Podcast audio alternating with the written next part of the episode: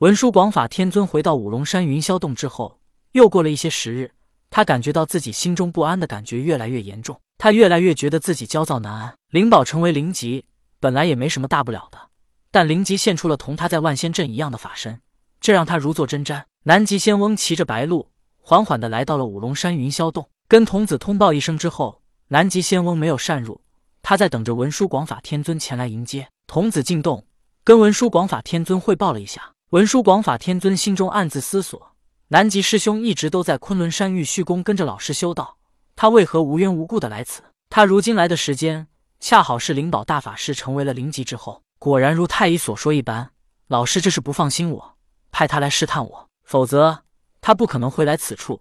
毕竟武王已经得到江山，世间太平，他根本没必要在人间走动。想到此处。文殊广法天尊没有先去迎接南极仙翁，而是将洞中法宝、丹药、兵器全都收进了乾坤袋里。之后，他才来到洞口，笑呵呵的迎接南极仙翁。道兄，哪股风将你吹来了此处？真是令云霄洞蓬荜生辉啊！南极仙翁笑道：“道友，最近可是有什么烦心事？我看你脸色似乎不太好啊。”文殊广法天尊讪讪一笑，做出了请的姿势，道：“道兄，请入洞。”南极仙翁没有直接入洞。而是转了一下脑袋，看了看五龙山周围的美景，树木苍翠，花朵盛开，各色水果争奇斗艳。山中有溪，溪中有鱼，鱼儿欢快的游动，肆无忌惮的嬉戏。南极仙翁笑道：“道友这里好一处人间仙境啊！”文殊广法天尊这时看到南极仙翁身旁一头白鹿，便说道：“这是道兄新收的坐骑吗？这头白鹿比起燃灯道兄的梅花鹿，看起来可是要威猛许多呀。”南极仙翁道。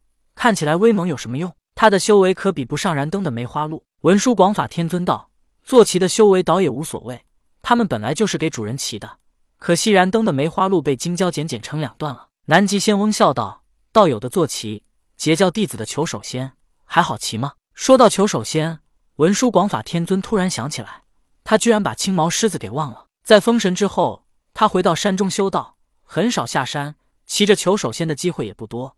所以很多时候都会将他忘记。想到此处，文殊广法天尊再一次请南极仙翁入洞再聊。这一次，南极仙翁没有客气，而是随着文殊广法天尊一起入洞。入洞之后，文殊广法天尊十分恭敬的道：“道兄，你且先等一下，我亲自去给你沏壶好茶。”南极仙翁道：“道友不必如此客气。”文殊广法天尊道：“道兄轻易不来我云霄洞，自然要好好招待。”说罢，文殊广法天尊出去。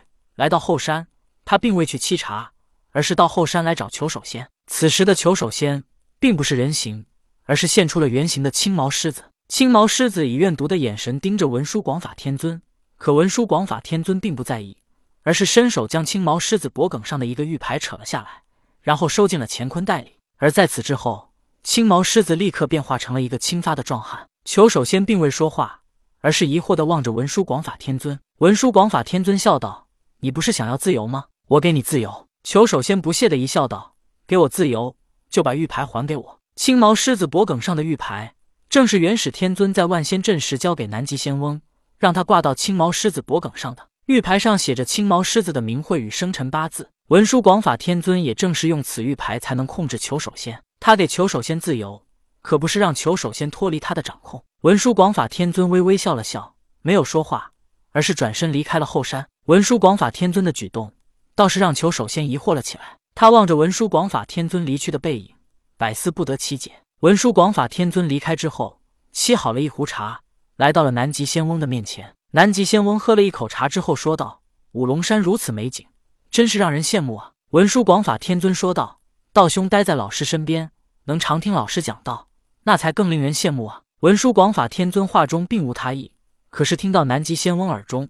觉得十分不对味儿，他感觉文殊广法天尊仿佛是在讽刺他一般。因为南极仙翁跟随元始天尊来到凡间几次，都是他在驾着九龙沉香辇，就仿佛是一个车夫一般。每个人所处的位置不同，同样的话，让他们感觉到的意思并不相同。文殊广法天尊是真的羡慕南极仙翁，可南极仙翁听来却像是讽刺。南极仙翁脸色有些尴尬，文殊广法天尊并未察觉到，而是接着说道：“道兄突然来我五龙山。”可是有什么事吗？南极仙翁道：“灵宝大法师入了西方教，化名灵吉的事情，你可知道？”文殊道：“我已知晓。灵吉太过无耻，有什么过不去的事？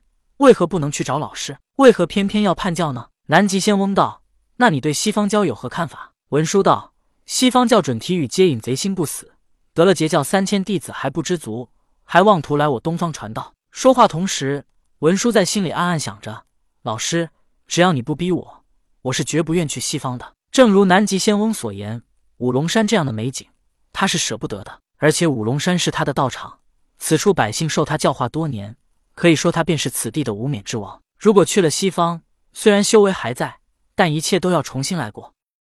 南极仙翁又道：“一道友所言，西方教有可能东传吗？”文殊广法天尊思索了一番，道：“我阐教如今只剩下了十一金仙，还有道兄你以及燃灯道兄和一些三代弟子。但那些三代弟子只适合打打杀杀，传道的事情他们也干不来。人道教虽然人多。”可是他们大多是普通凡人，也只能给大师伯带去气运，而对人道教没有什么实质的帮助。要说人道教能传道的人，或许只有玄都道兄一人了。文殊广法天尊还要说什么？南极仙翁打断他说道：“玄都道兄去了天庭，成了天庭的太白金星。”文殊广法天尊并不知道此事，猛然听说，十分疑惑。他心中暗思：玄都大法师去了天庭，成为了太白金星，人道教与天庭不说站在对立面。最起码不应该如此加入天庭的。他心中虽然疑惑，但并未多想，而是接着说道：“如果玄都师兄去了天庭，那人道教就只剩下了大师伯。天庭玉帝只管三界运转，并未插手各大教派内事务。西方教度走了三千截教弟子，如果全部度化之后，依靠他们，西方教道极有可能来东方传道。”顿了顿，文殊广法天尊接着说道：“况且西方教来东方传道。”并不像当初我们与截教弟子的战斗那么激烈。当初截教弟子是助纣伐周，违逆了天意，但此时西方教弟子并未做出什么逆天之事，想要对付他们，倒真是有些棘手。听到文殊广法天尊如此分析了一番，南极仙翁觉得他今天来的对了。他从文殊广法天尊的话中意思，已经听出了他不看好东方道门，倒是对西方教倍加推崇。文殊广法天尊只不过实事求是的分析了一番，可在南极仙翁听来。就不是这么回事了。老师的决定是对的，宁愿把文殊杀死，也不能让他为西方教助力。此时，南极仙翁暗叹元始天尊的算计厉害。原来他早早的派哪吒和金吒一起到人间除妖，便早已经推算到了今日要杀了文殊，让金吒和哪吒以除妖的名义一起下山，也是不想他看到今日老师被杀的场景。想到这里，南极仙翁忽然心中一动，暗思道：老师不止派了金吒和哪吒，还派出了李靖和木吒。莫不是普贤和燃灯也引起了老师的猜疑吗？想到这里，南极仙翁决定此件事了。